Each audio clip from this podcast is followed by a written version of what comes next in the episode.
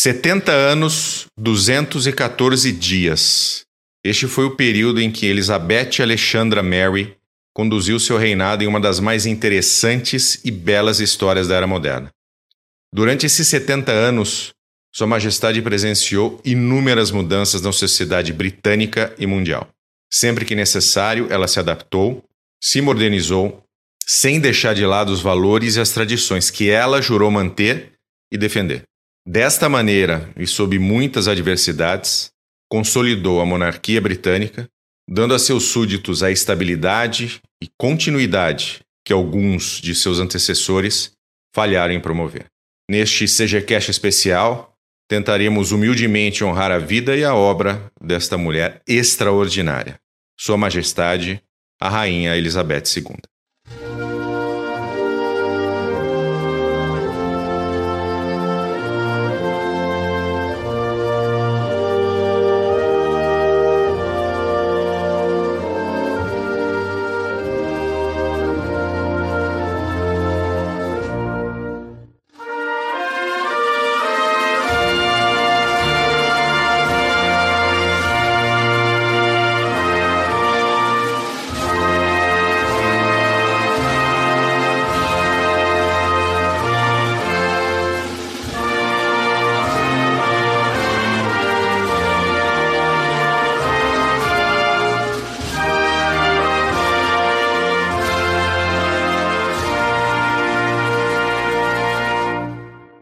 Sejam bem-vindos a mais um CGCast. Hoje um pouquinho diferente, um pouquinho mais de sobriedade, apesar que vai ser difícil segurar a sobriedade com o update da Ucrânia, mas um pouco mais de sobriedade.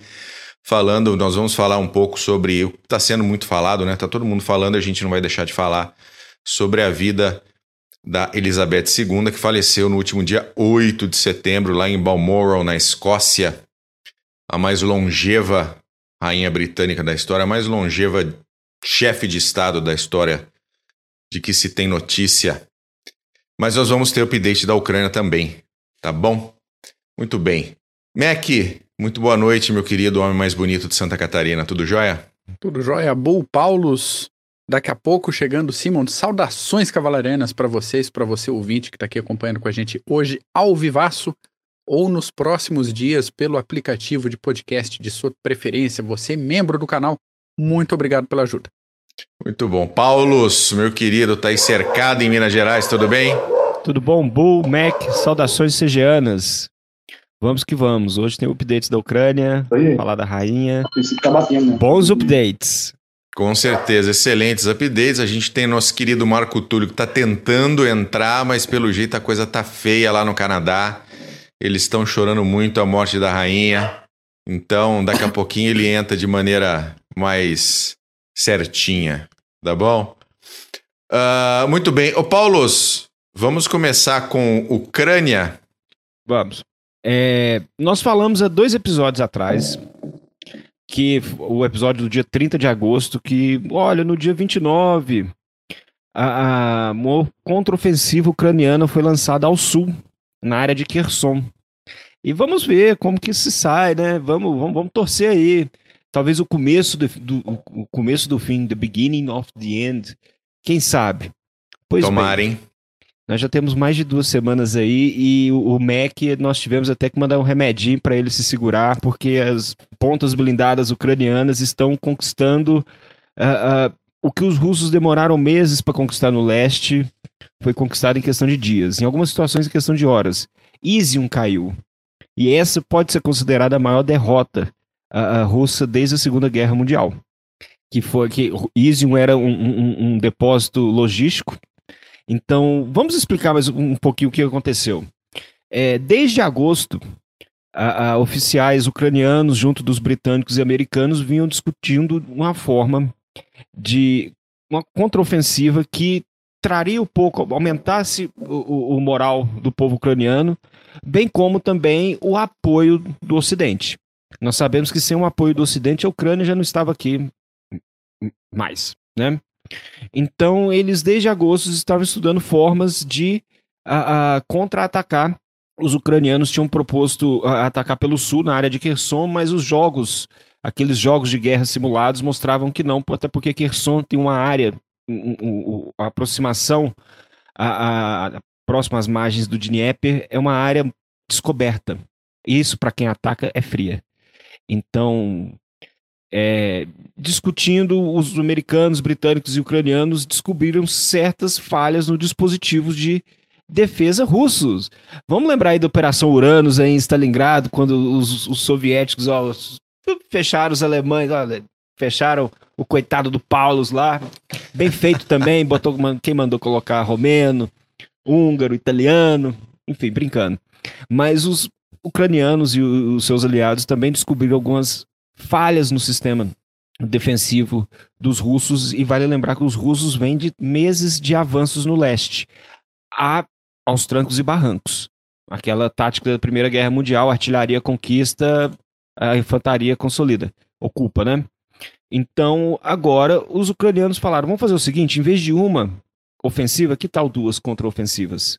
Então vamos praticar uma, vamos lançar uma contraofensiva no sul, puxar as tropas que está ali no leste e na região de Kharkiv para o sul e quando essas tropas chegarem lá no sul, vamos atacar na região de Kharkiv. Não é à toa que os, os, os uh, ucranianos conquistaram pouco terreno no, no sul e do, na região do leste, em Kharkiv e Izium. Bu, tem como colocar o, o mapinha? Opa! Olha lá. Uh, essa é a região do sul, como vocês podem ver, uh, em azul. 6 de setembro, 13 de setembro, então as, a conquista no sul está sendo uh, uh, mais lenta, mas nós temos que lembrar que os ucranianos, eles remodelar o campo de batalha. Como assim? Eles destruíram de antemão, em todo o mês de agosto, depósitos de munição, pontes, a, a, a, toda a infraestrutura que os russos precisam. E agora não tem nem como uh, receber suprimentos ou mesmo se retirarem. Exatamente. Então o que os ucranianos estão pensando é: queremos que eles se rendam. Porque é mais fácil se render porque não queremos destruir Kherson, que é uma capital, é a capital da região. Da mesma forma que os russos fizeram em Mariupol e, outras cidades, mas queremos que eles se rendam. Não, nós não precisamos a, a, atacar, mas os russos querem que suas forças se, retirem para Kherson e obriguem os ucranianos a retirarem essas, esses russos à força, a botinada. Então, a guerra urbana. Porém, no norte, agora nós vamos dar uma olhada no mapa do norte. É, é, a área azul, olha isso. É, no dia 6 de setembro, a primeira semana de operações, então essa parte em azul aqui foram que os, os ucranianos uh, uh, conquistaram, mas no dia 13 de setembro, Izium caiu, uh, Slaviansk, uh, Severodonetsk está sendo pressionada, Donetsk, o aeroporto de Donetsk, que tem um apelo muito grande para os ucranianos, vamos lembrar de 2014, a batalha do aeroporto de Donetsk, está sendo bombardeado por forças ucranianas, então os russos estão batendo em retirada. Até agora é, é, bloquearam os suprimentos. Fala de novo, fala de novo. Paulo, os russos estão batendo. Não, não, não, perdão, gente. Eles não estão batendo em retirada. Isso é um avanço estratégico para a retaguarda. é, vamos, vamos consertar. Porque aqui a gente fala, ó, falamos, quando, é, quando é para falar bem dos russos, das operações, o que eles estavam fazendo, o que eles estavam conquistando, nós falamos, mas agora os russos perderam até mesmo a vantagem em artilharia, que nós citamos no mês de julho. Que os russos possuíam uma certa vantagem em artilharia no leste, e com os, os HIMARS, já vi HIMARS, HIMARS, aí vocês decidem qual é a pronúncia correta, mas eles estão fazendo até o papel da, da, da aviação, que é destruir a infraestrutura vital. Então, eles destruíram uh, os depósitos russos ao ponto dos russos ter que pedir para os norte-coreanos munição para sustentar seu esforço. Então, é, por enquanto, foram Zelensky disse que já foram 3 mil quilômetros quadrados. Os britânicos falam que são duas regiões metropolitanas de Londres inteira conquistada nessas duas semanas. E isso é muito, vale lembrar. Mas nós precisamos lembrar também dos perigos desses avanços a, a blindados, principalmente esses avanços muito rápidos. Nós sabemos, várias vezes nós já citamos aqui no, no CGCast que esses avanços muito rápidos, essas pontas de lanças, tendem a perder o poder à medida que avançam. Isso nós vimos com o avanço alemão na Barbarossa na Segunda Guerra Mundial. E nisso você, tem, você possui também uh, uh, longas linhas de suprimento, que ficam cada vez mais difíceis de serem a, de manterem, de serem mantidas. Agora, os ucranianos estão conquistando tudo isso antes do inverno. Isso aí é algo para começar o inverno de, de roupa nova e localidade nova. Agora eu quero ver o que os russos vão fazer, principalmente agora no inverno, com essa perda de território e a, a questão do gás junto à Europa. Será que os russos vão fazer é, é, mais chantagem? Será que vão liberar? Será que vão usar, vão usar como barganha para certas posições políticas? O que os russos, o que os ucranianos querem hoje é Kherson e cortar Mariupol. Cortar Mariupol e, e, e, e quem ficar em Mariupol ficou, quem ficou do outro lado uh, uh, pode ir embora. E outra coisa que nós devemos citar também, que é importante, são as filas de, de carros fugindo da região de Kharkiv. Uh, todo mundo com passaporte russo, porém, não conseguiu entrar na Rússia. Grandes amigos, na hora de distribuir passaporte, distribui para meio mundo. Na hora de fazer referendo, referendo aqui em todos os lugares. Mas Todo mundo tem direito a, a, a, três, quatro votos, né? Ex exatamente. Aí na hora de ir embora, aquele é, é, é, congestionamento, todo mundo dois, três dias esperando para poder entrar na Rússia, porque bloquearam. Acredito que muito, muitos conseguiram de fato entrar, mas ainda muitos estão tentando entrar, mesmo com o passaporte russo. Cara, mas hum. isso é básico da cidadania, né? Você pega a, a cidadania, o passaporte russo, automaticamente você tá na fila e perdendo direitos fundamentais. É isso. Isso. Era isso. Pegar o passaporte para isso. E se estão vendo a, a, a, realidade, como que ela é, passando a fronteira. E outra também, vamos lembrar, ó, esse mapa, o segundo mapa, o mapa da direita, olha lá, o tanto que os russos perderam nessas duas semanas, nessa contraofensiva na região de Kharkiv. É, impressionante. O, o, o que os russos levaram meses e, e milhares de mortos para conquistar. Os ucranianos estão atingindo nessa contraofensiva numer, é, é, é, vantagem numérica, até mesmo vantagem numérica, que é algo que eles não possuíam desde o começo. Dependendo do local, não todos os locais, mas dependendo da frente, eles não estavam, eles estavam em desvantagem numérica. Então, é de se festejar esse avanço ucraniano para aqueles que estão desde o dia 24 de fevereiro acompanhando aí, nós estamos acompanhando a, a, a campanha na Ucrânia e muita gente fugindo de Belgorod, na Rússia, do outro lado da fronteira, muita gente fugindo 600 quilômetros até Moscou. Vai que numa, numa investida aí.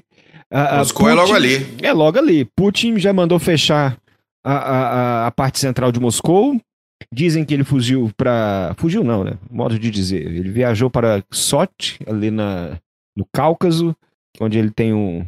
Tem uma casinha lá, vamos dizer uma assim. Né? Dacha, né? Uma é, dacha de, de verão.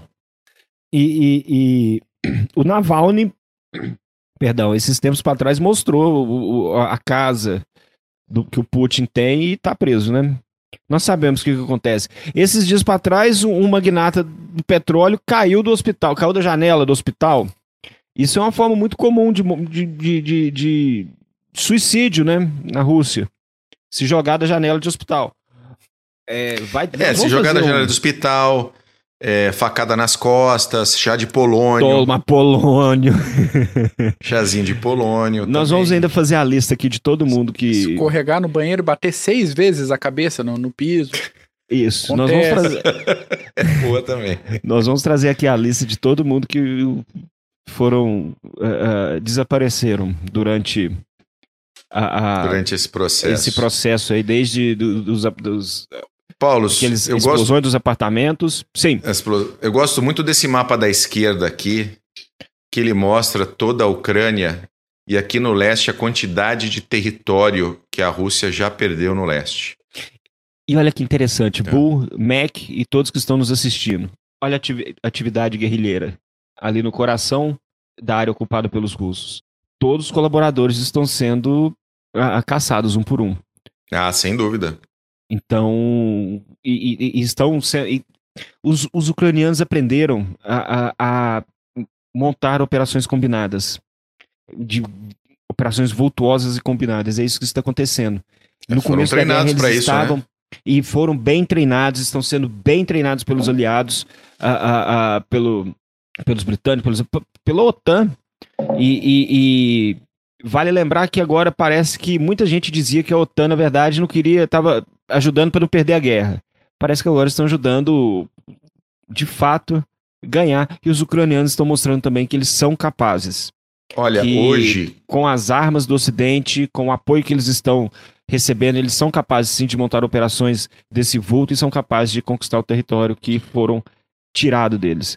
E hoje, hoje em dia, com, com qualquer resultado que tenha a recuperação de territórios no leste ou no sul, é uma grande vitória ucraniana. É lucro, é muito lucro. É uma é grande vitória lucro. ucraniana, é uma grande humilhação para a Rússia. Eu já estou começando a achar que a Crimeia também pode ir para o saco para frente. Talvez, talvez, mas assim. Vamos com calma, né? Mas. O que me, o que me, é, o que me preocupa e a, mesma, e a mesma é aquilo mesmo que eu pensava quando a Rússia estava em avanço, né? Ou seja, a complexidade da logística, né? Toda a complexidade da logística, especialmente de combustível, especialmente de alimentação e especialmente de remuniciação. Essa é a grande questão. Isso simplesmente para com o momento do, do, do da ofensiva né? e, e, e passa esse momento para a defensiva. Então, essa é a parte mais complicada hoje. Vamos ver até quando os ucranianos conseguem aguentar essa, essa corrida até a Crimeia, vamos chamar assim de corrida à Crimeia. E... Ou Mariupol também.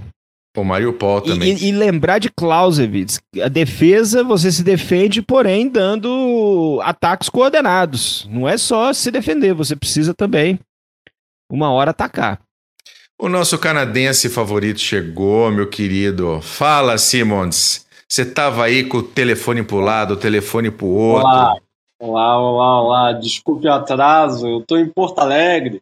Eu não estava oh. conseguindo, eu não tava conseguindo conectar aqui, então eu tive que pedir assistência aí pro pessoal do, do hotel que eu tô. É, tava em Santa Maria ontem, peguei hoje, fui, fui visitar a cavalaria lá de Santa Maria, lá, o pessoal da cavalaria, o terceiro, par, terceiro PAC-MEC, né? Então, é, a parte mais blindada, encoraçada do Brasil fica lá em Santa Maria, fui lá visitar. Sim. E estou aqui fazendo uma viagem na a, Porto Alegre junto com o pessoal do, do VE, né? Viagem estratégica. Amanhã, amanhã tem, tem algumas atividades aí que envolvem o Exército Brasileiro, mas consegui finalmente conectar e conversar com os senhores. E inicialmente é uma semana triste, né? uma semana complicada para todos os membros da Commonwealth, em que nós perdemos, assim posso dizer nós, é, é, é nós Ocidente, Ocidente, nós perdemos um farol de referência civilizacional e um farol de integridade que é a Rainha Elizabeth. Então é uma pena, uma lástima, principalmente quando o Ocidente se vê aquado, está aquado em todos os em todos os aspectos aí que a gente sempre conversa, aquado aí pela dimensão cultural, dimensão informacional, questão da guerra Ucrânia, que é isso aí. Se tem uma coisa que a rainha sempre passou para a grande contribuição da rainha para o Ocidente é resistir. Temos que resistir até o fim, não até o último homem, mas até o fim, resistir com gana e começar a, a, a contra-atacar esses que estão tentando minar de qualquer jeito aí a civilização ocidental, dizendo que estão se preparando para uma nova ordem mundial capitaneada pelo, pela, pelo regime russo e pelo regime ditatorial comunista chinês. Né? Hoje eu vi uma entrevista de relance aqui, o Putin acabou de falar com Xi Jinping, né, mais conhecido como Ursinho Puff da China, dizendo que a Rússia e a China estão preparando uma nova ordem mundial e tendo isso em vista com a, com a referência né, a, a norte-americana cambaleante, né, literalmente cambaleante, onde até o vento derruba ele, é tá na hora de a gente pegar o, o, o leme da história literalmente pelas mãos e resistir, independente aí dos líderes ou, ou falsos líderes que é, estão no poder. Então, mais uma vez, assim como em Dunkerque, é, a civilização ocidental, a, a, não a civilização ocidental, não a civilização, a civilização ocidental, ela deve ser protegida através do homem comum. O homem comum, mais uma vez, tem que sair em defesa da civilização ocidental. Em defesa então, de si mesmo, né? Boa. É. É em defesa de si aí, mesmo. Temos que fazer uma nova dínamo e reunir forças para tentar resolver esses problemas. E como um amigo estava até dizendo hoje à tarde, é, tem questões que nós não podemos, questões muito complicadas, nós não podemos deixar na mão de políticos ou de é, militares para resolver. Temos que tornar, é, temos que pegar essas questões em mão e tentar resolver de alguma forma. Eu não falo sob o ponto de vista é, xenófobo, nada disso. Estou é, falando sobre algumas instituições que são tão caras ao Ocidente, como democracia, respeito, até a própria diversidade, estão sendo atacadas diariamente aí por algumas agendas políticas que a gente sabe de onde tem origem. Não sei se é uma nova Guerra Fria, mas é, é fato que o Ocidente, de uma forma geral, as instituições ocidentais elas estão a perigo. Então a gente, nós temos que tomar algumas medidas sérias para conservar, não um ato reacionário, mas conservar essas instituições tão caras ao Ocidente. Muito Boa. bom. É... O Ursinho Poo foi banido lá na China, viu? Hã? O Ursinho Poo foi banido lá na China. O personagem. É eles, eles, são tão democráticos que eles não aguentam nem o meme.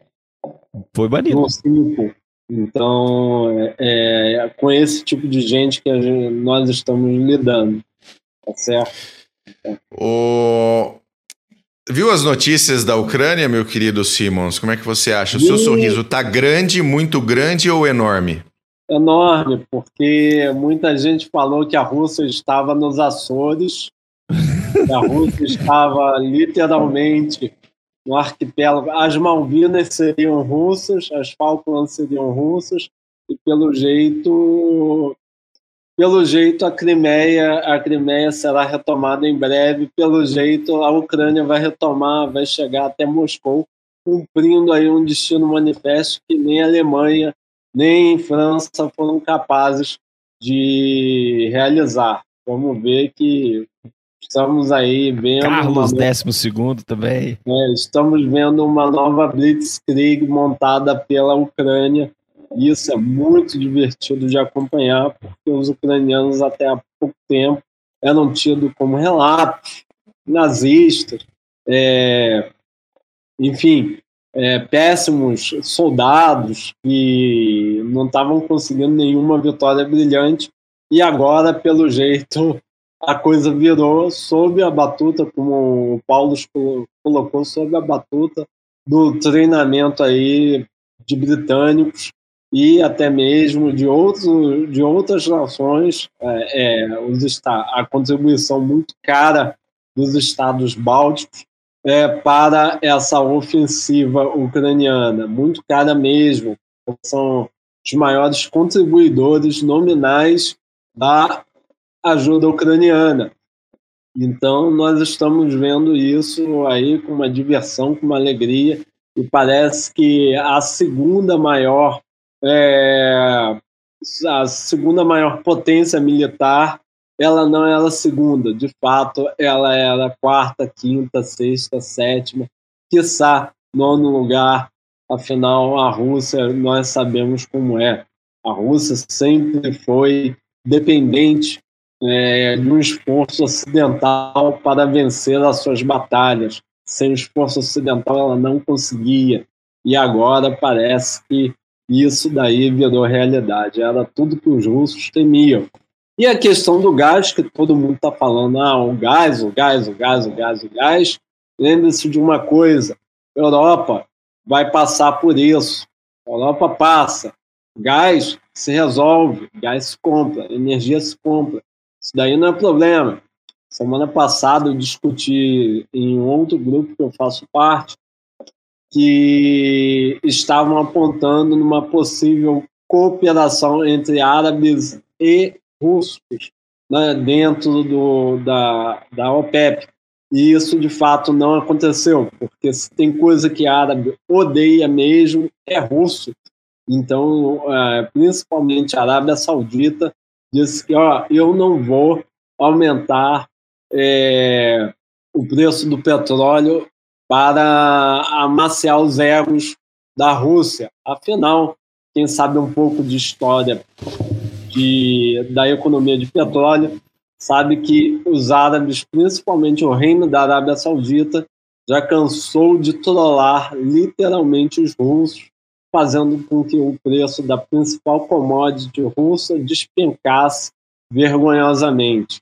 Então a Rússia hoje está pagando o preço pela incompetência dela de gerir tanto, tanto a economia quanto o aspecto militar, porque tem uma, uma reportagem bastante interessante da The Guardian falando sobre Sergei Shoigu, que é o principal homem militar da Rússia, e parece que esse homem não era tão sábio assim.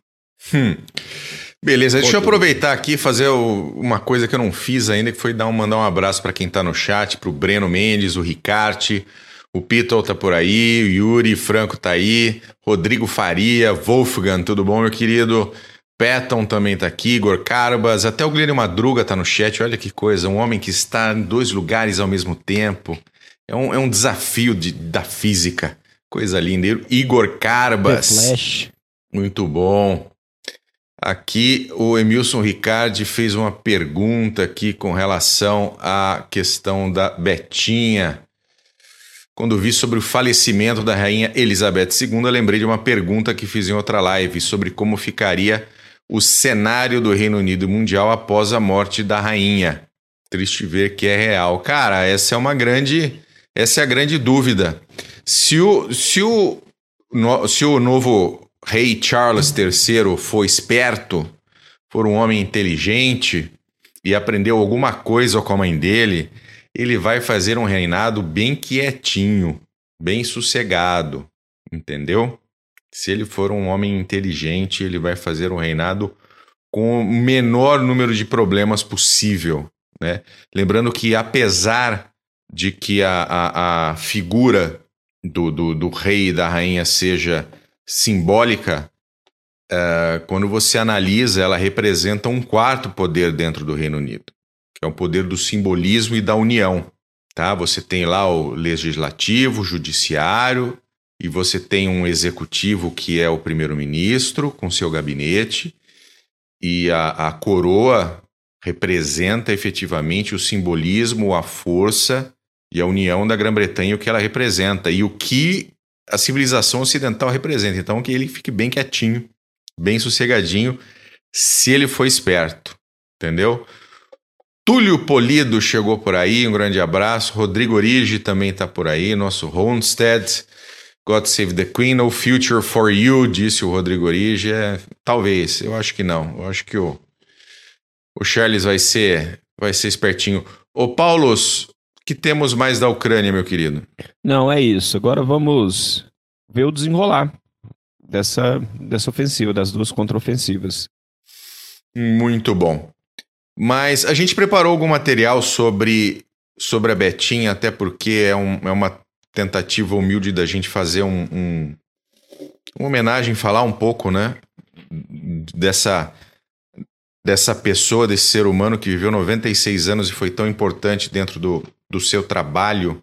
E quando eu falo trabalho, é realmente trabalho. As pessoas acham que o pessoal lá não faz nada, que ela não fazia nada. Não é bem assim, tá? Mas a, a, a Rainha Elizabeth nasceu em abril de 1926, em 21 de abril. Foi a primeira filha do Duque e da Duquesa de York, né? O príncipe Alberto e a Elizabeth Bowes-Lyon. Uh, em 1930 nasceu a irmã, a princesa Margaret, mas uh, eles eram o duque e a duquesa de York, eles não eram o príncipe de Gales, eles não eram o herdeiro de Jorge V, que era o, o então rei da Inglaterra, rei da Grã-Bretanha, porque o herdeiro era o príncipe Edward, que era o primogênito do rei Jorge V. Né? E, e assim, não existia muito essa coisa de que talvez ela seja rainha, porque o Edward era jovem, ainda iria se casar, muito provavelmente ter filhos, né? Então, o príncipe Albert, que depois foi se chamar Jorge VI, né? O Jorge era o último nome dele, era o quarto nome dele. E ó, naquele momento, né, tudo bem, e as meninas nascem e estão ali vivendo dentro daquele, daquele ambiente, como é comum sendo educadas em casa. Em 36, o Jorge V morre e assume Eduardo VIII. Né? Mas o Eduardo VIII já estava tendo um romance com uma americana chamada Wallis Simpson. A Wallis, ela era uma divorciada americana pela segunda vez e o Edward queria se casar com ela, era apaixonado pela Wallis, mas não havia a, a igreja. Lembre-se, o, o monarca britânico, o rei ou a rainha, são os chefes da igreja anglicana britânica, inglesa. Eles são o papa da igreja, da igreja anglicana. Então é a mesma coisa que você pedir hoje que o papa se case. Né? Basicamente é a mesma coisa, independente de quem seja. E você tinha, e, e entenda, o, o rei ele não, ele não é uma figura que pode tudo. Tanto que ele precisava pedir para que o governo britânico autorizasse o seu casamento como acontece normalmente, tá? O, quem que autoriza o casamento de um possível rei ou rainha, ou príncipe, princesa, é o parlamento, é o governo britânico. E existiam múltiplas razões para que o governo britânico negasse o casamento. Religiosos, né, como esse que eu falei, porque a igreja anglicana proibia que você se casasse com alguém que fosse, né, que, que já tivesse sido desquitado, já fosse divorciada e que a pessoa da qual você se divorciou ainda estivesse viva. Né? Isso era impossível. Tinha as questões legais, questões políticas e questões morais. Né? E o Edward resolveu escolher entre a coroa e o amor, ele escolheu o amor. Não deixa de ser uma linda história de amor. Ele escolheu a Wallis e abdicou em 1937 né, o parlamento, a coroa, ninguém aprovou que ele se casasse e que ela se tornasse uma rainha consorte ou princesa, ou qual, qual fosse o título que lhe fosse dado.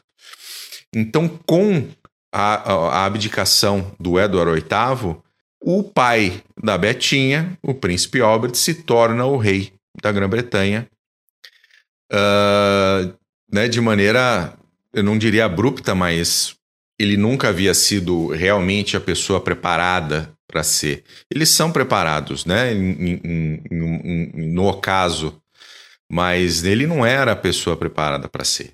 E de repente caiu no colo dele e a Betinha comenta isso, né? De que foi uma, foi uma um, um foi um grande peso para o pai dela, né? Ela acha que inclusive o pai morreu mais cedo exatamente por causa disso, com o peso da coroa. E ele se torna o rei Eduardo, Jorge VI, assim que o Eduardo VIII abdica. E ela se torna a herdeira provável. Por que herdeira provável? Porque ainda naquele momento, se houvesse o nascimento de um filho homem, né, do Jorge VI com a, a rainha Elizabeth, com a esposa, ele seria então o, o, o, o herdeiro de fato. Tá? Ainda existia essa lei que privilegiava o, o herdeiro masculino à herdeira feminina. Mas isso não aconteceu, ela continua sendo a herdeira. E assim que seu pai ascendeu ao trono, ela, a, a, a, Elizabeth começou a ter aula sobre história constitucional, porque antes ela tinha a, estudava em casa, tinha aula né, matemática, inglês e história geral, línguas, literatura, e ela começou a ter história constitucional porque ela era herdeira e não havia nenhuma uma possibilidade, né, ou possibilidade ou tentativa de que houvesse um, um herdeiro, um herdeiro masculino.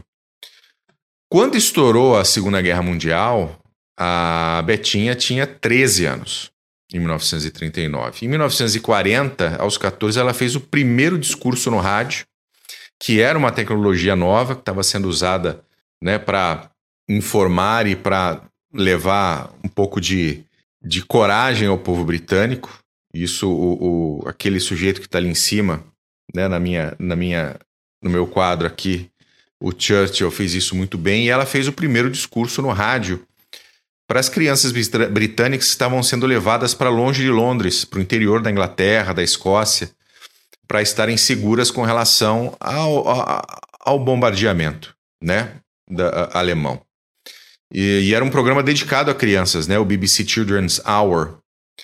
E foi, a, foi a primeiro, o primeiro contato efetivo das crianças e, e do povo com a sua futura rainha. Né? E nesse, e nesse pronunciamento ela diz: Estamos tentando fazer tudo o que é possível para ajudar os nossos bravos marinheiros, soldados e aviadores.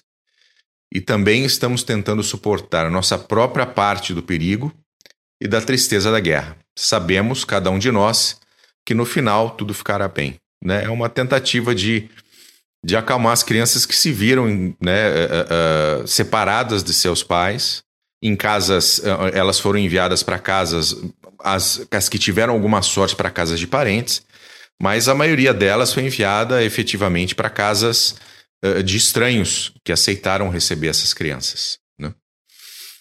Uh, andando um pouquinho, em 43, ela atendeu o seu primeiro evento público sozinha, como princesa.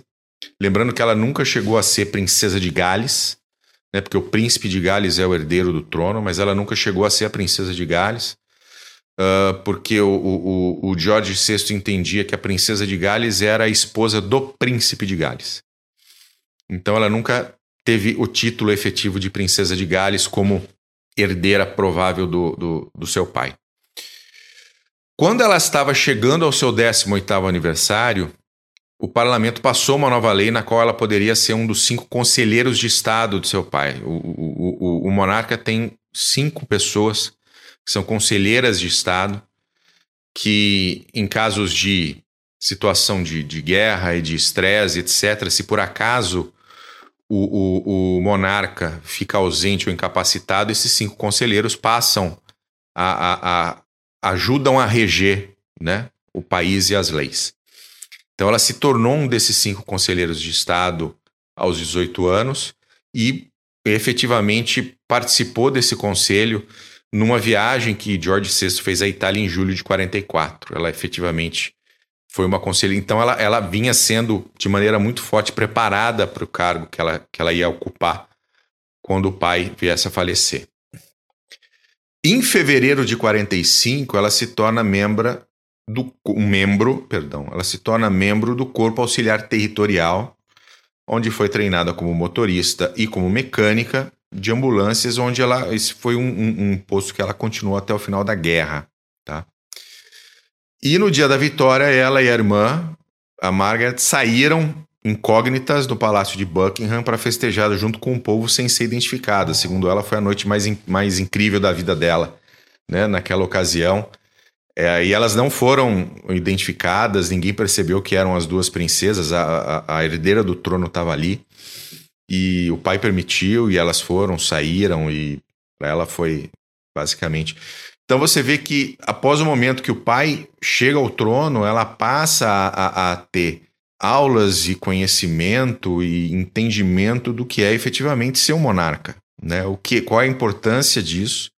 e quais são as responsabilidades que você tem, né? Porque é um serviço, isso é algo que o, o, o brasileiro não tem, em sua maioria, tá? E eu falo isso sem problema nenhum, que é o serviço ao público, o serviço ao povo. Quando o brasileiro chega a, a, a, ser um membro de uma repartição pública, aonde ele está prestando um serviço do Estado, seja ele qual for, muitas vezes ele não tem o sentimento de que ele está prestando um serviço e do quanto ele é importante, de quão bom o serviço dele deve ser, né? Ele se encosta e, e se, né, se aproveita daquela situação e se aproveita de, de toda aquela estrutura que foi criada para ele. lá existe muito esse, esse sentimento de que o serviço à população, o serviço ao povo, se você é um membro, se você trabalha pelo Estado e recebe o seu salário do Estado, uh, é um privilégio que você tem de, de, de, servir ao público. Então, existe muito isso em, em outros países. Tem bastante isso nos Estados Unidos também, países um pouco mais desenvolvidos, essa, esse entendimento.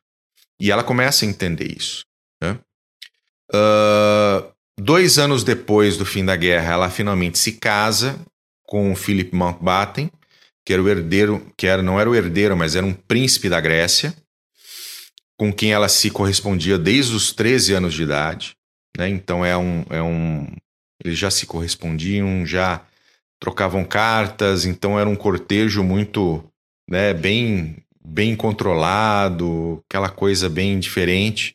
Tanto que para ele se casar, ele teve que ser aprovado efetivamente, da mesma maneira né, que o, o Eduardo não teve o seu casamento aprovado dela, foi, teve, passou pelas mesmas questões e foi aprovado. Então, ela se casa com o Mountbatten em novembro de 47. E em 48 nasce o príncipe Charles e em 50 a princesa Anne. Né?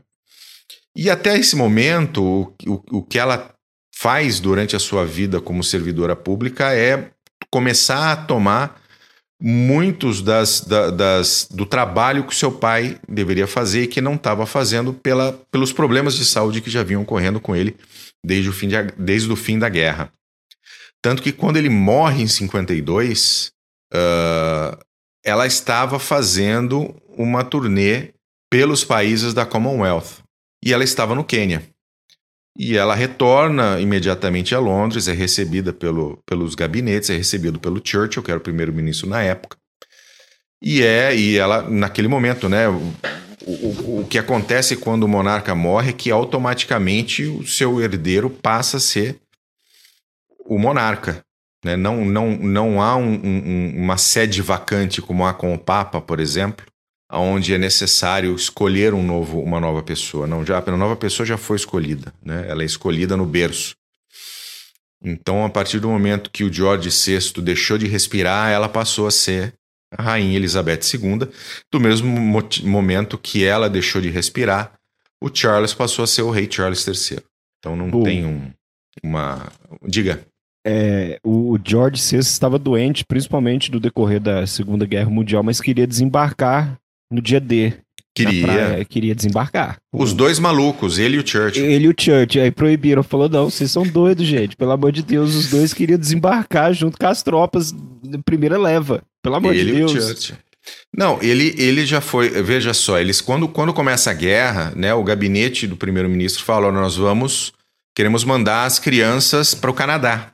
Né? Queremos que as crianças vão para o Canadá para ficarem seguras.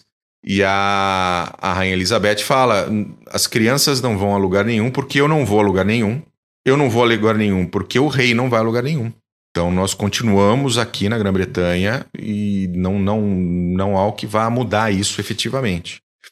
Então elas têm toda a experiência da guerra em primeira mão. Não, não, não, não existe um governo no exílio.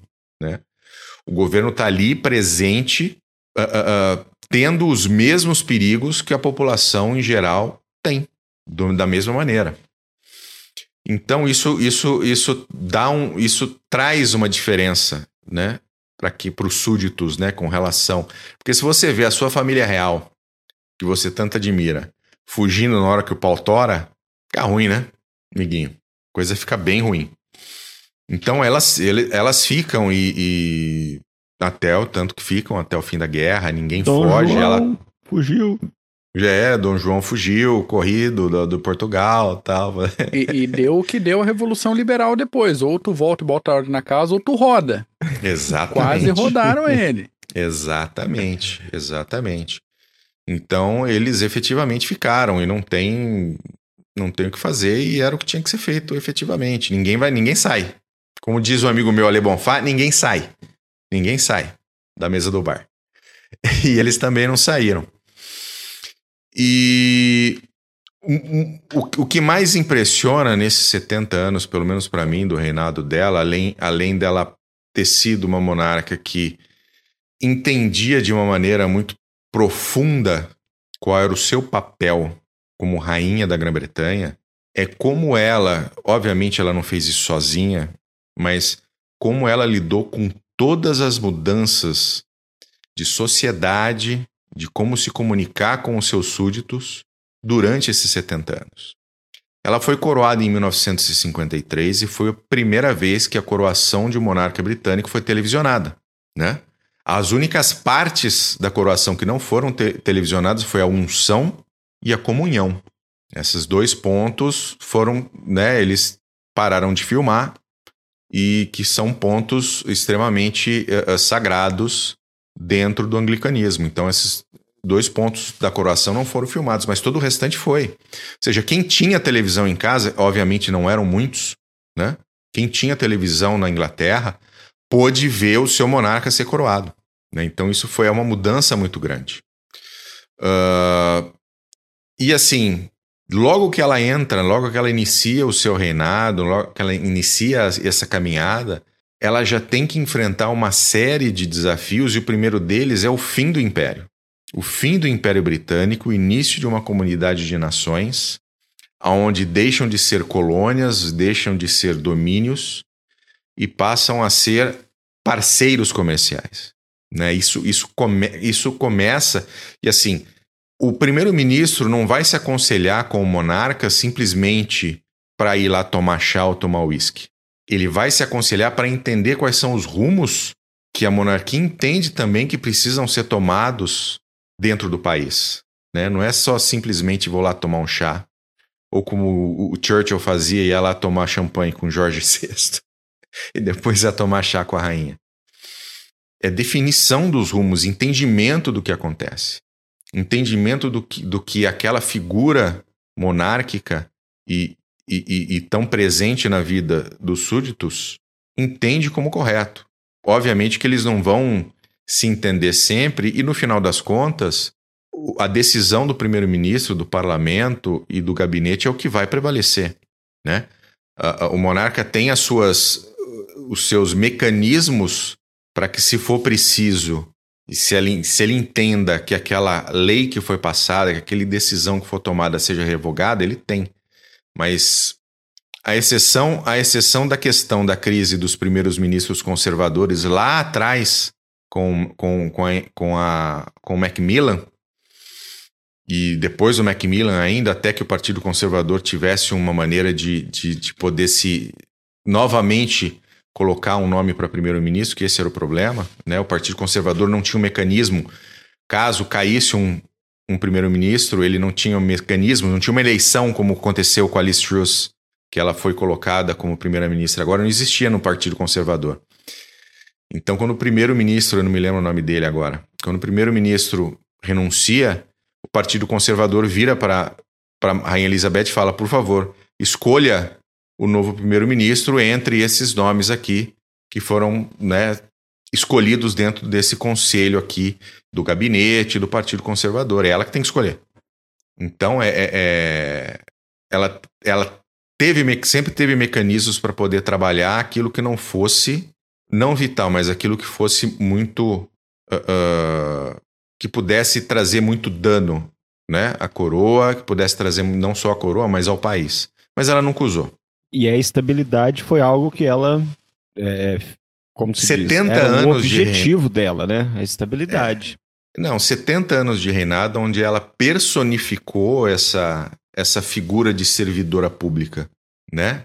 Aonde os seus filhos foram à guerra quando necessário, né? Não se esconderam atrás da mamãe ou da coroa, né? É esse sentimento de servidão ao público que pouco existe no Brasil. Né? Que, de, de, de pouca. Ô, Mac, eu sei que você tem uma série de, de, de curiosidades interessantes aí com relação à Betinha. Vou mandar um abraço pro Zil, que acabou de chegar. Marcelão, um beijo para você, meu querido. Vamos tomar uma cerveja amanhã, hein? Para de me evitar, senão eu vou na sua casa te dar um beijo. Fala aí, ô Mac. Então, é quase um momento capricho, né? Aqueles vários pontos que a gente vem trazendo da vida da pessoa, os casos, as fofocas. As fofocas, disse-me disse. Fo... Exatamente, exatamente. Então a gente Babado. traz um pouquinho disso, um pouco para dar risada, um pouco para vocês irem me, me cortando aqui, completando coisas. Porque até nessa né, mini biografia que tu fez agora, tu já pegou um monte de coisa, foi aqui riscando minha pauta e falou: Isso ele já falou, isso ele para não ficar repetitivo. Né? Mas começando lá com a questão de ela ter recebido a, a coroa no início da década de 50, ela foi a quadragésima monarca britânica desde Guilherme o Conquistador. Então já é um, um, número redondo interessante a gente pensar. Então ela reinou por 70 anos, foi a monarca britânica que mais teve tempo de trono na história e uma das únicas seis pessoas que ocupou esse posto por mais de 50 anos na Inglaterra. Durante o reinado dela, ela acompanhou o trabalho de 15 primeiros ministros e sete arcebispos da Cantuária, já que, como você falou, ela era também chefe da Igreja da Inglaterra.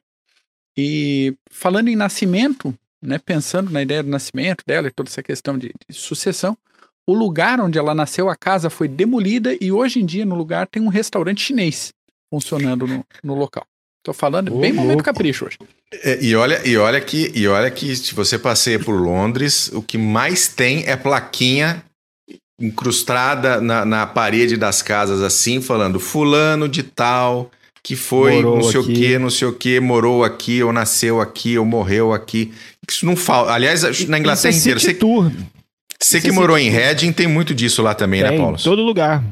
Todos os lugares. E isso tem gente que tira é, é, é uma semana inteira para visitar os principais, principalmente em Londres.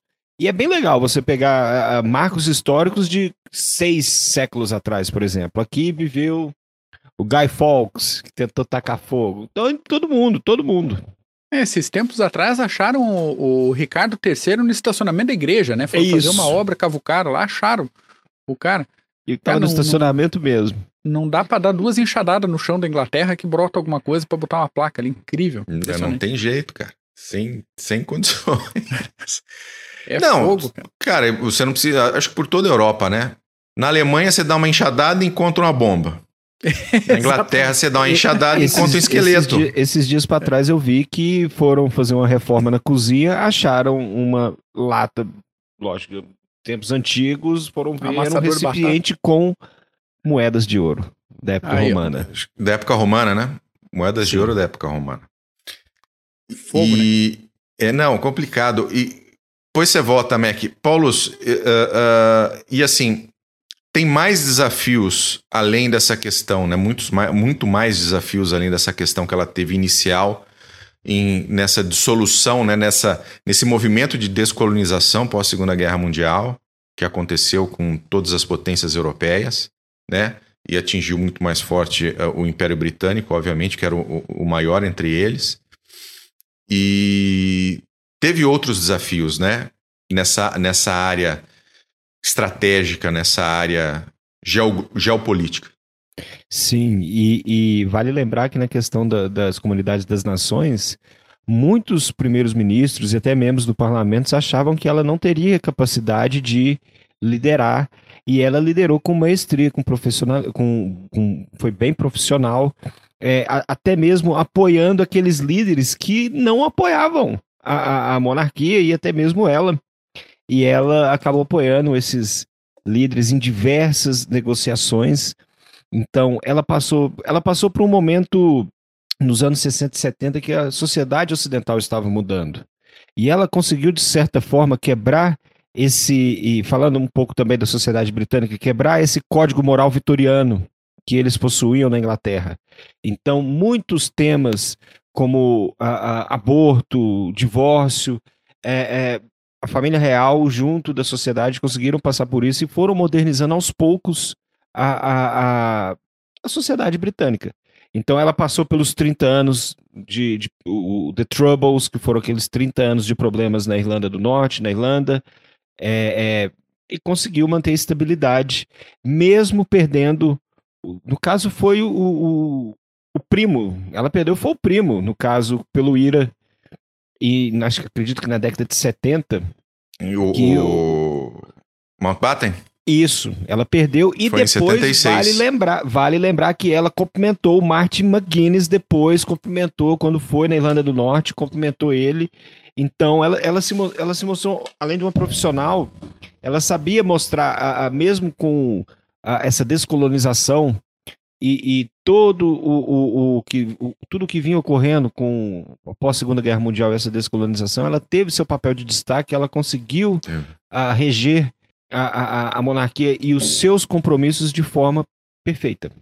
Então, quando eles quando ela foi coroada, a primeira visita foi na Austrália e Nova Zelândia, onde nenhum já tinha ido, tinham ido antes, no caso dos monarcas. Então foi bem interessante.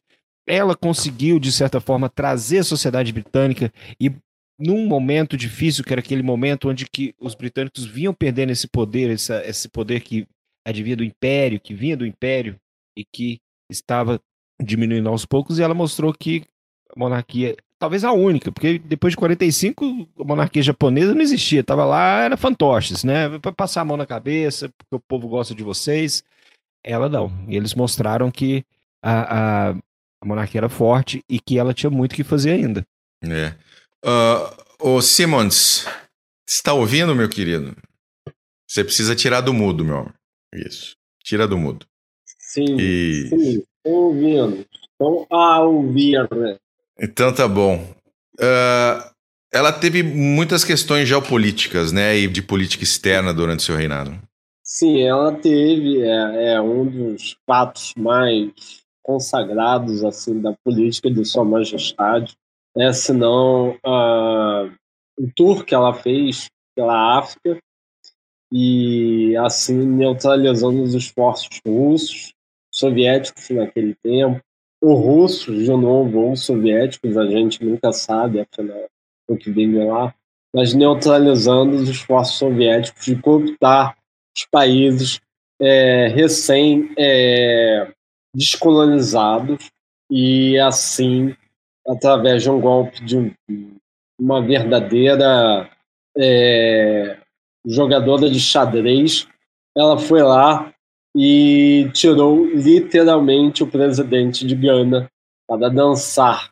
Era um dos pré-requisitos dele para continuar é, ligado ao Império Britânico. Por quê?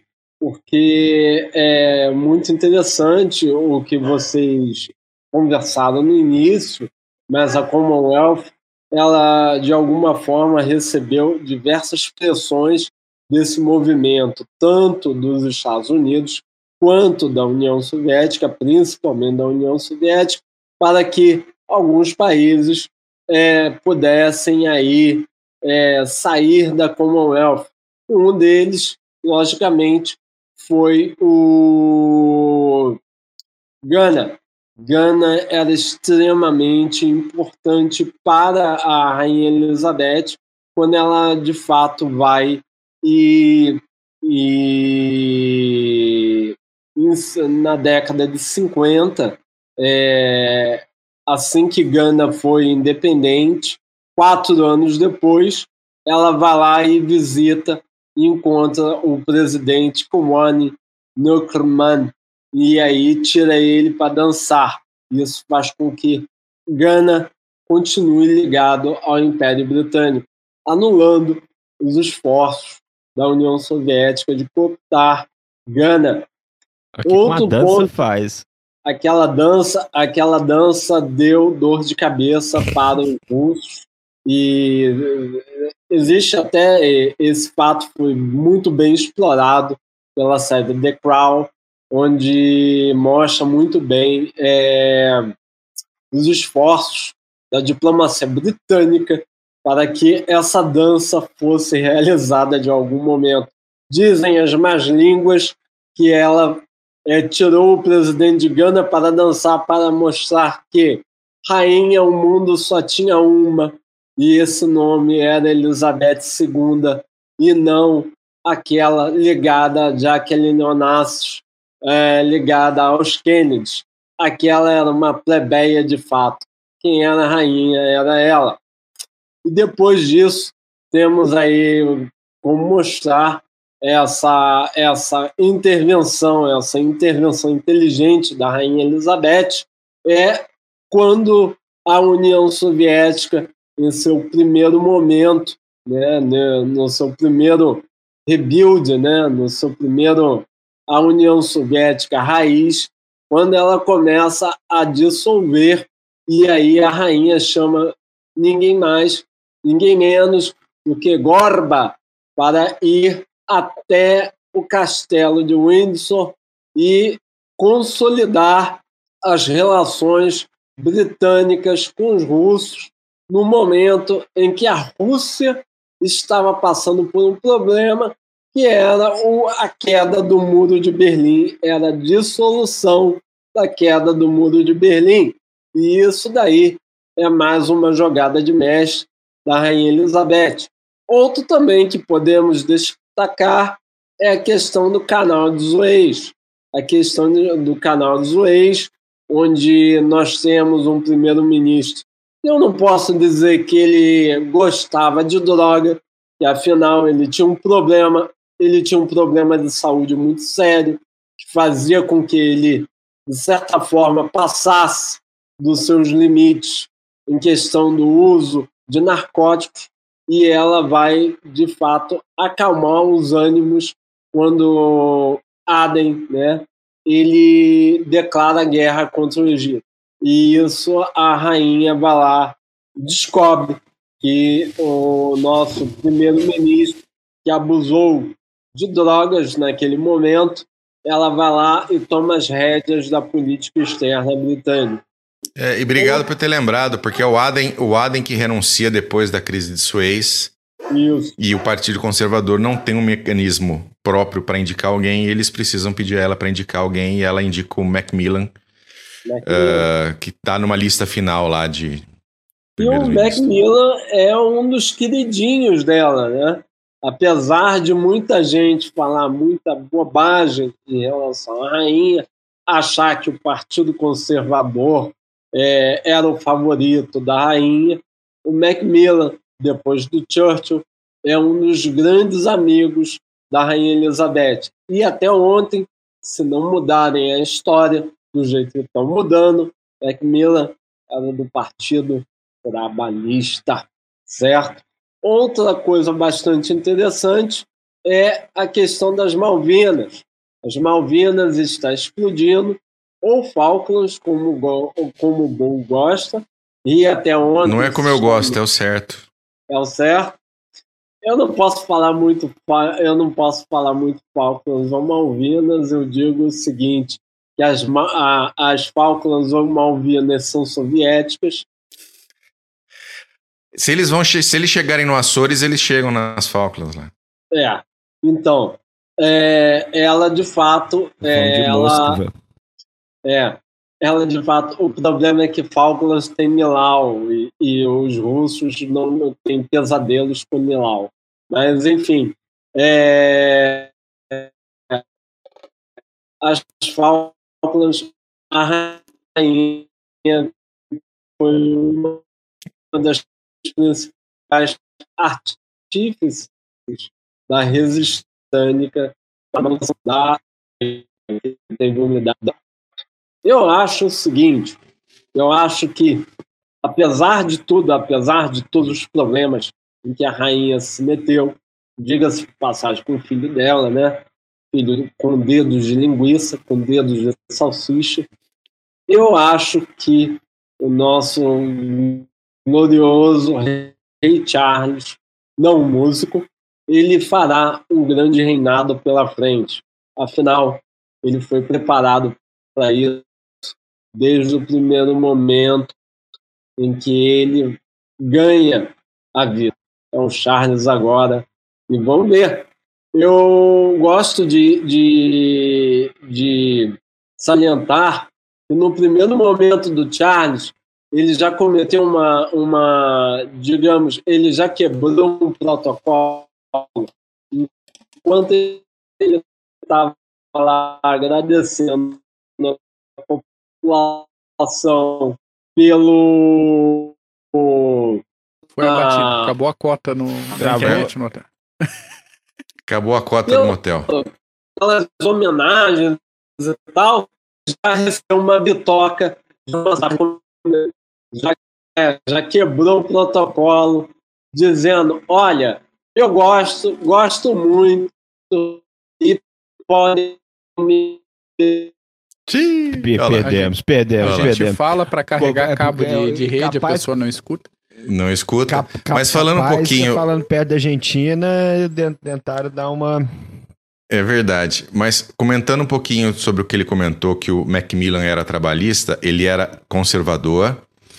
Uh, uh, ele, foi, ele se tornou líder do Partido Conservador com a indicação da Rainha Elizabeth, mas ele era um conservador que ele, ele era favorável à política de Estado do bem-estar social tá? que é muito defendido pelo Partido Trabalhista. Então ele era um conservador mais à esquerda, mas ele não era um trabalhista.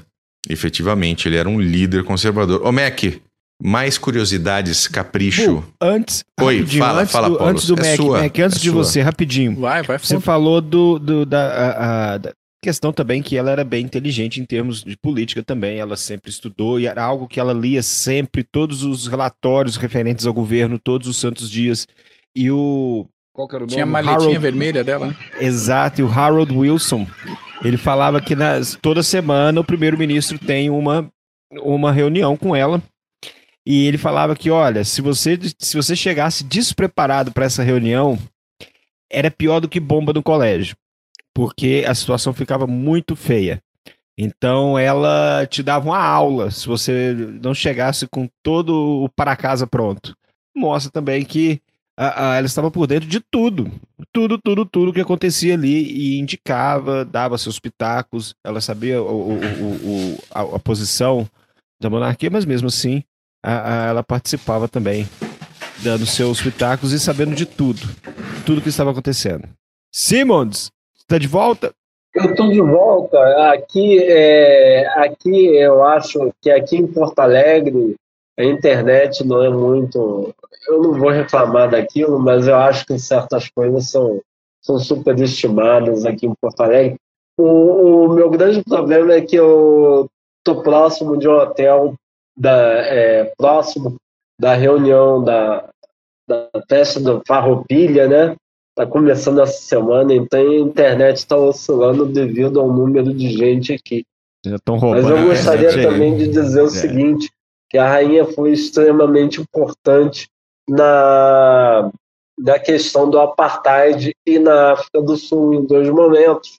Primeiro, na, digamos, ela não passou um pano, mas ela de fato ela ela deu uma segurada na tentativa de outros países de obrigar que ela fizesse um statement, que ela fizesse um discurso é, questionando a legitimidade do governo sul-africano em pleno apartheid.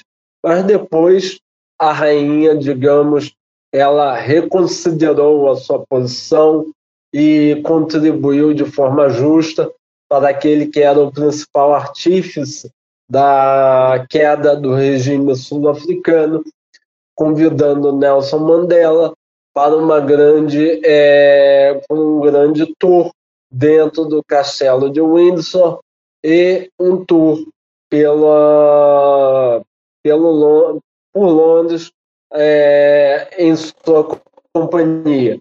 Então, é, é alguns momentos em que nós vemos que a questão da grande estratégia e da política externa fizeram com que a rainha tomasse algumas posições que eram demandas do Foreign Office e dos primeiros ministros na época.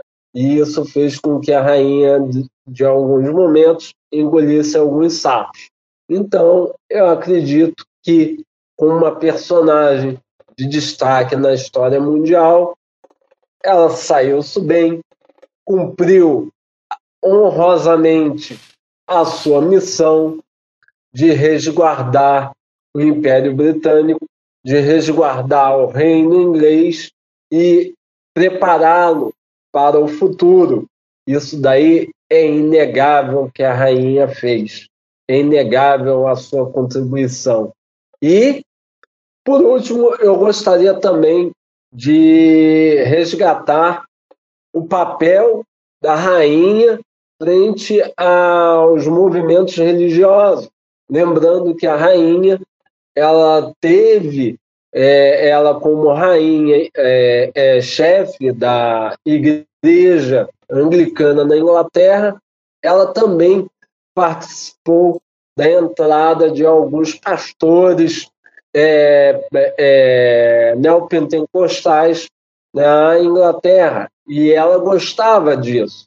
Então, vemos aí uma certa rainha que protegia algo bastante caro à, à civilização ocidental, que é o respeito e a liberdade de religião, não importa qual seja a sua origem. E isso daí é extremamente importante nós falarmos no momento em que todos estão discutindo o envolvimento do príncipe Charles, agora rei Charles, com movimentos muçulmanos dentro da Inglaterra. Isso daí é uma representação tipicamente da realeza em que a liberdade religiosa será sempre defendida pelos monarcas ingleses, independente qual seja a sua orientação pessoal religiosa. E isso daí, meus amigos, se não for o Ocidente, se não for é, um princípio tipicamente ocidental, mudem todos os livros de história. Muito bom. Mac. Vamos lá, porque vocês estão muito sérios. Estão muito sérios. Vamos falar que a, que a, a Betinha é uma mulher de tradições, né? Então ela mantém várias tradições, e mantinha várias tradições, entre elas a tradição de dois aniversários. Ela comemorava dois aniversários por ano, o pessoal e o oficial. O pessoal no dia 21 de abril e o oficial era em junho, com pelo seguinte, essa tradição começou lá em 1748 com o rei George II, que nasceu em novembro e resolveu que ele queria um aniversário numa época menos gelada do ano. Então, assim, vamos esperar até junho, que é mais quentinho, a gente faz outro aniversário lá. E assim as coisas aconteceram e ela comemorava esses dois aniversários. Quem pode, pode. Também. É, exatamente. Ela se divertia bastante também, então ela teve vários hobbies durante a vida. Ela ganhou um pônei quando ela era pequena, então ela passou a gostar muito de cavalos, então ela andava a cavalo sempre. Ela era eh, frequentadora de corridas de cavalo e corrida por corrida, ela também gostava muito de corrida de pombo, então ela criava 200 pombos para ter uma equipe própria de corrida de pombo. É, de novo, quem pode, pode, né? Essa é gosto nova. É gosto, né? Gosto é gosto. Exatamente. Outro hobby que ela tinha era a famosa criação de cachorrinhos corgi, aqueles rebaixadinhos que a bunda boia. Não, não adianta tentar afundar a bunda de um corgi na água que não, não, não vai, não adianta. Ela teve mais de 30 corgis durante a vida e ela pessoalmente gostava de treinar um por um. E curiosidade dentro da curiosidade, todos os corgis da rainha foram descendentes da primeira corgi chamada Susan. Então é toda uma linhagem real de corgis na, dentro da família real. Além dos corgis e dos 200 pombos e de alguns cavalos, ela teve um elefante, duas tartarugas gigantes, duas onças e um casal de bichos preguiça, todos esses animais estranhos aí que foram dados de presente para a rainha por líderes de outras nações. E entre os animais britânicos, ela tecnicamente tinha a propriedade de todos os cisnes que não tivessem marcação de propriedade específica, além de todos os golfinhos, todos os esturjões e todas as baleias pescadas nas águas territoriais ali britânicas. Tu falou, Bu, da transmissão da, da, Elizabeth durante a Segunda Guerra Mundial, lá em 1940 e tal. A, depois dela se tornar a rainha, a primeira transmissão que ela fez via rádio foi uma mensagem de Natal. E Natal por Natal, pegamos outro dado aqui, ela mandou mais de 50 mil cartões de Natal para outras pessoas durante a vida. Para quê? Para hoje dias de, de reinado, o Charles hoje já estava se atrapalhando com a caneta de novo, já botou data errada no negócio. Já achou a caneta ruim, tinteiro, já manchou. é, ah, não gosto dessa porcaria dessa caneta aqui, ficar vazando tinta. Cara, o cara foi treinado 70 anos para ser rei e o cara não se acerta com a caneta. Enfim. Esqueceram da aula da caneta, certeza. Porra. É aqui, é, são os é... dedos inchados dele lá. É. Pois é, cara. E, e, ah, você sabe que aquilo lá, né? É. É, você sabe eu ia falar, lá, né? é gota. É cachaça. Né? É, é cagota. Long Live the Queen, de, the King, talvez nem tanto. Uh, A Elizabeth casou com Mountbatten, Philip Mountbatten, primo dela, inclusive, de terceiro grau, fofoca de família, em 20 de novembro de 47. E o material usado para fazer o vestido foi comprado principalmente com cupons de racionamento de guerra. Feito isso, feita a cerimônia, vestido bonito, tal, bem. Né? Não, não foi porque foi feito com cupom que foi barato o negócio. O troço foi caro pra caramba. Imagina a quantidade de cupom. Eles receberam, o casal recebeu mais de 2.500 presentes de casamento. Entre os presentes, uma caixa de maçãs, 500 latas de abacaxi em calda e outras tantas coisas improváveis que chegaram de, de casamento ali. E no bolo do casamento foram usados cerca de 660 ovos. Para você que gosta de doçaria portuguesa, isso é, é, é uma alegria de ouvir tanto ovo usado em doce.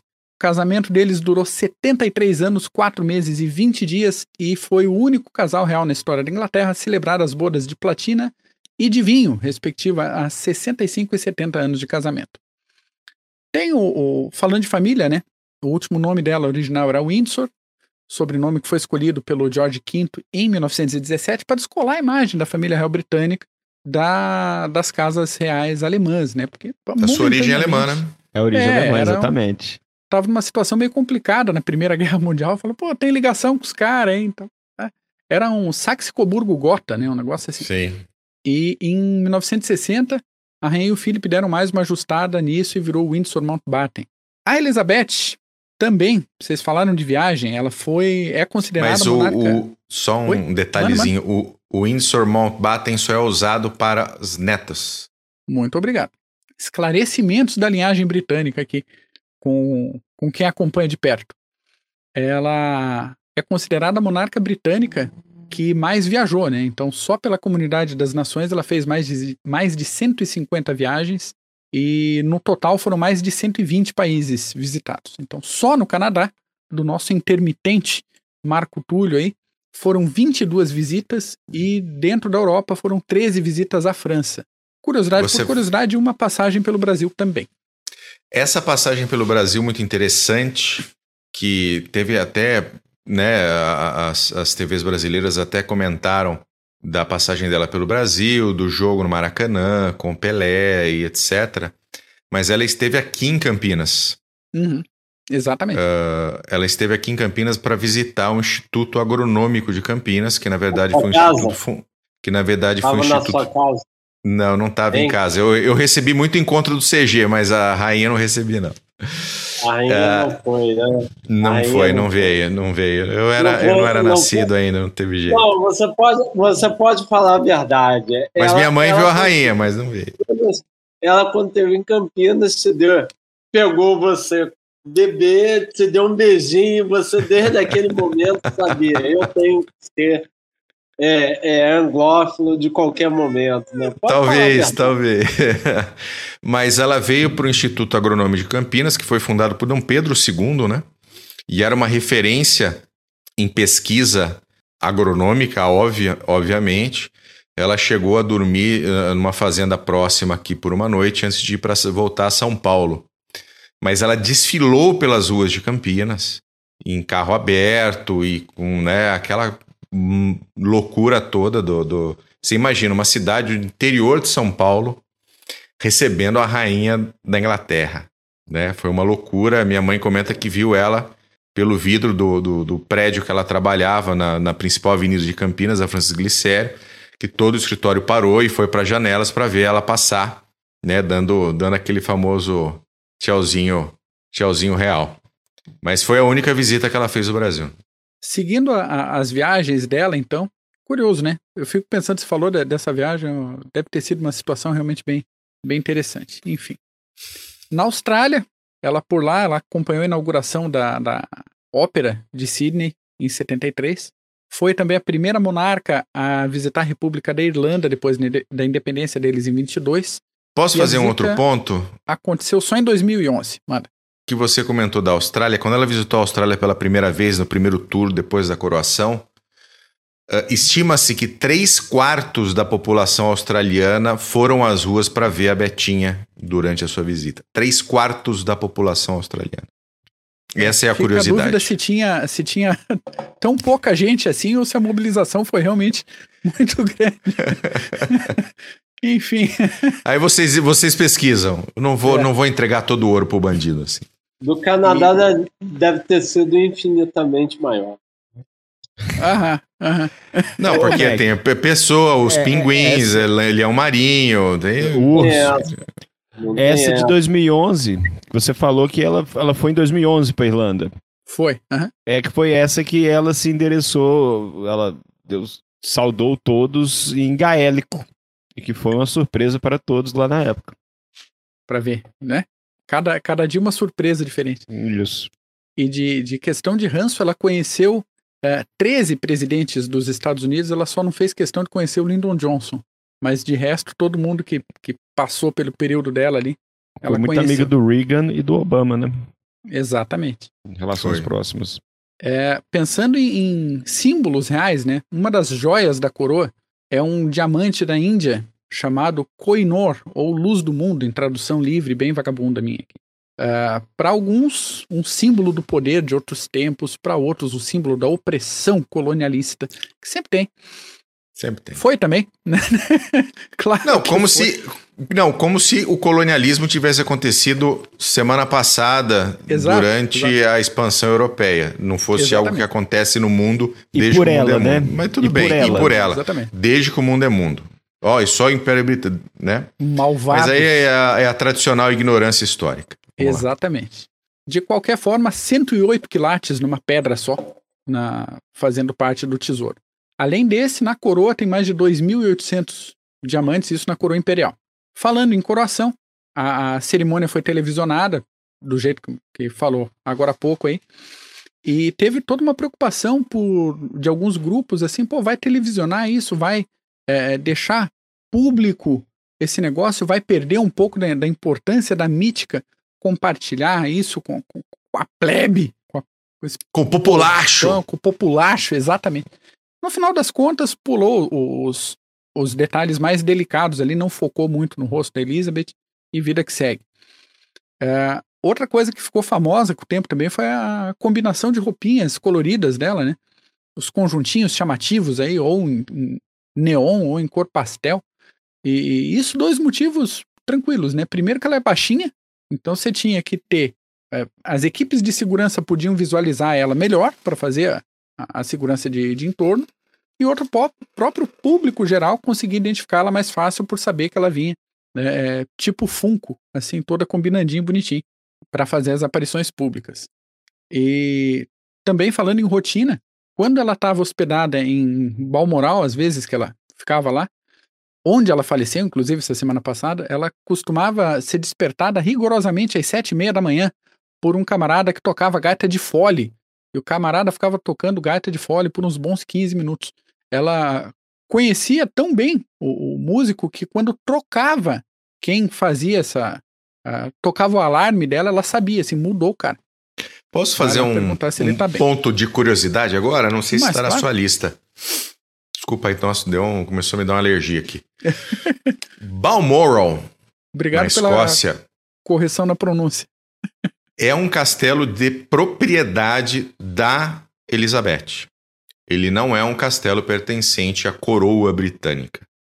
Ele é um castelo que ele pertence aos monarcas britânicos ao longo dos tempos, e ele é obviamente passado, né? De, de monarca em monarca, quando há a, a, a passagem do trono, com a exceção de quando o Eduardinho resolveu abdicar que ele abdica, mas ele ainda é o proprietário de Balmoral e ela teve que comprar. Aliás, o pai dela comprou Balmoral do Eduardo VIII.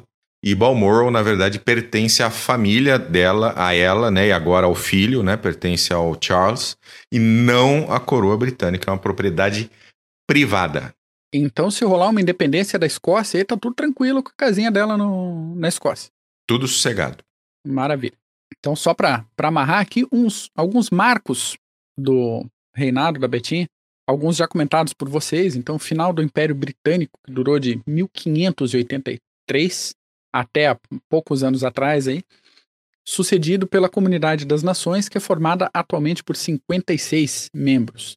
Desses 56, 32 estão entre os 42 menores países do mundo. E a comunidade das nações engloba cerca de 2 bilhões e meio de pessoas. Gente pra caramba, senhoras e senhores, gente pra caramba. A Betinha foi a primeira pessoa do Reino Unido a fazer uma ligação de longa distância sem a necessidade de uma telefonista e também a primeira monarca no mundo a mandar um e-mail. E foi uma também das primeiras, não a primeira, mas uma das primeiras a mandar uma mensagem pelo Twitter.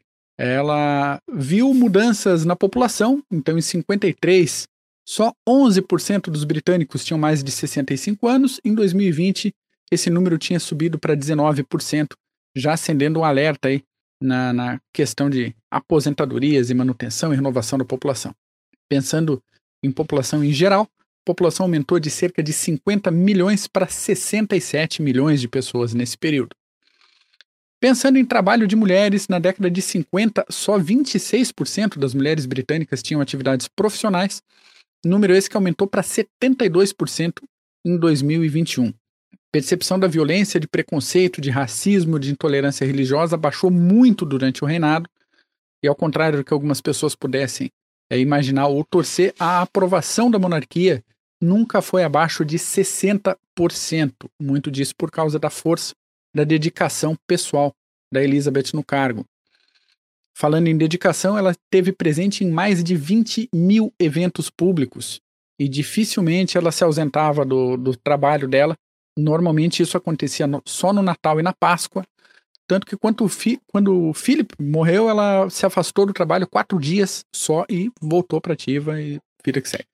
Lembrando que ela, ela tem uma mesma uh, uh, atividade que o primeiro-ministro tem, que é uma pasta vermelha que contém documentos de Estado que ela precisa analisar e aprovar. E isso precisa ser feito todo santo dia. É igual quem trabalha na roça, não tem domingo. Então, todos os dias recebe a pasta com os documentos que são necessários analisar e assinar, ela, tanto ela quanto o primeiro-ministro. E como eu disse, não tem, não tem férias, não tem dia de folga, porque você é o chefe de Estado. Não tem o que fazer. Aliás, para quem não entende, essa é a separação.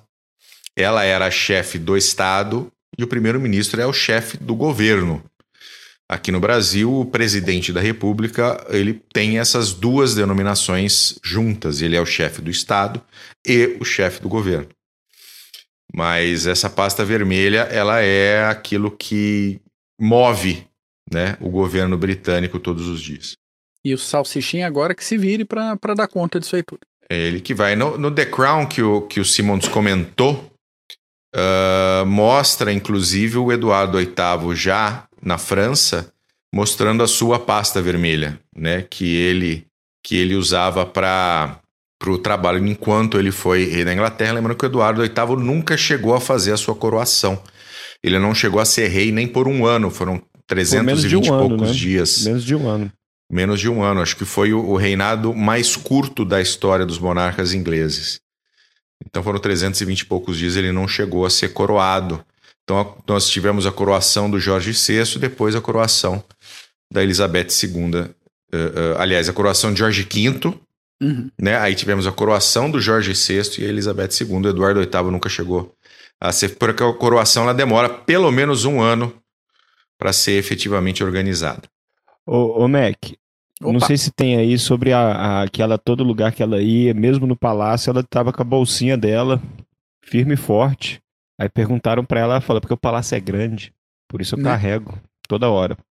E tem outra também que eu vi que eu ri pra caramba, foi um dos ajudantes dela, e que uma vez eles estavam passeando só os dois pelo campo, na Escócia, e encontraram um casal de americanos. E o casal de americanos chegaram para eles e falaram: Olha, vocês sabiam que é, é, a rainha mora por aqui? É mesmo, é. ele, aí ela apontou pro, pro ajudante e ele conhece a rainha muito bem. Ele, é mesmo, tem como se tirar uma foto da gente com ele, pediu para ela tirar uma foto do casal americano com o ajudante. Pois tirou uma foto com ela, mas eu acredito que nos Estados Unidos eles devam ter caído para trás. Os amigos descobriram, descobriram para eles com quem, quem que eles tiraram foto. Ah, encontramos uma caipira no mato lá, um cara que disse que tinha conhecia a rainha, tiramos uma fotinha. Tá, tá bom, né? A, a Betinha também, a gente sabe, mas a gente não sabe às vezes a escala, né? Ela foi considerada uma das mulheres mais famosas, mais influentes do mundo várias vezes. Ela foi listada na Times 52 vezes no ranking de mulheres mais admiradas do planeta. E se pensar em outras personalidades como a Oprah Winfrey e a Madre Teresa, a Betinha tem mais indicações que as duas somadas na lista. Então, né, Era a, a, escala é diferente, né? Até a data do falecimento dela, se contavam na, no Reino Unido 237 ruas com o nome. E provavelmente agora com o falecimento esse número deve aumentar um pouquinho, né? Bem pouquinho. E fechando aqui o, o pacote capricho, nem só de tradições vivia a Betinha, né? Uma das vezes que ela quebrou o protocolo aconteceu depois do ataque de 11 de setembro nos Estados Unidos, quando ela mandou tocar o hino dos Estados Unidos durante a troca de guarda do Palácio de Buckingham. Então ela sabia a importância do trabalho, sabia a importância das tradições, se sacrificou durante a vida várias vezes em nome é, do trabalho e do papel que ela tinha que cumprir, e ela sabia um, um momento ou outro quando isso tinha que ter um espacinho para outras coisas. Então, mais motivos de admiração. Muito bom, excelente. Paulos, mais algum ponto? Não, é isso aí. Então tá bom. Simons, mais algum ponto? O país que ela mais visitou no mundo foi o Canadá. Olha lá Sim. que beleza. Austrália. Para deixar registrado. Para deixar registrado. Para deixar registrado. É isso daí, muito bom. O país que ela mais amava, doutor. Deve então tá bom. Tá, Se... Eu, é. eu não acompanhei a notícia dos canadenses depois da falecimento dela. Deve, deve estar tá uma, uma coisa bastante, digamos, é, Pronto. Estão derrubando o canadense de novo. A festa farroupilha derruba o canadense. Ai, meu Deus do céu. Então tá bom, canadense. Você tá aí em Porto Alegre. Eu é. amo Porto Alegre, já fui aí muitas vezes. Valeu. Obrigado, mas eu vou tirar você porque você tá falhando de novo. Um beijo, boa viagem de volta para São José dos Campos, tá? Boa, né? Então. Eita, nós, viu? Beijo, canadense. Paulos, obrigado. Eu que agradeço Bull Mac pela aula que nós tivemos sobre Elizabeth II. Foi. E foi. Pouquíssima a, a, coisa. Não, bem. Informações valiosas de tudo. E, e também pelo. O, o, a introdução do, do, do nosso querido Marco Túlio, que foi bem interessante também. Com certeza. É, quando ele começou a falar. E é isso aí, vamos, quem sabe, mais notícias da Ucrânia semana que vem. Com certeza. Quem sabe é um, eles já estão lá perto esse, de Moscou. Esse aqui foi um podcast, né, bittersweet, como diriam os, os britânicos. Mas beleza. Mac, obrigado. Imagina, eu que agradeço. Episódio especial hoje, só pegando aqui do Emilson, Saxe-Coburgo é, é a mesma família, cara, é a mesma Cara, é aquelas famílias reais ali, ali da Europa eram uma putaria. É. Todo mundo é parente de todo mundo, né? Primeira Guerra um, Mundial foi uma guerra de todo primo. mundo passou a mão Era um casa-irmão, casa-primo. é isso aí. De, desde áureos tempos. Exatamente. Exatamente. O grupo fechado e... A, a família real brasileira é... Não lembro em qual escala, mas também teria... Uh, linha de sucessão no, na coroa da França, se um dia restituíssem a, monarquia Os francesa. Bourbons. É, cara, é. Os é Orleans de Bragança. É, é, é muito bom. Então tá certo. Igor, Igor Carbas, um abraço. Daniel Araújo chegou atrasado, mas chegou. É isso aí. Depois você assiste o comecinho lá, meu querido. Tamo junto, tá bom? Um abraço. E os ingleses foram os maiores sacadores da história, vídeo Museu de Londres. É isso mesmo. A gente foi lá, pegamos tudo, levamos para o Museu de Londres e está tudo preservado lá. Quando a gente devolve aquela merda, o pessoal destrói tudo. Então vai continuar lá. tá bom? ia estar tá só o farelo. Senão ia estar tá só o pó. Só o pó. Há exceções como o Egito. O Egito cuida muito bem das suas coisas. Então tá bom. Pessoal, obrigado para quem ficou até agora. Um grande abraço para vocês. Semana que vem a gente se vê. Um abraço, tchau e Deus salve a rainha.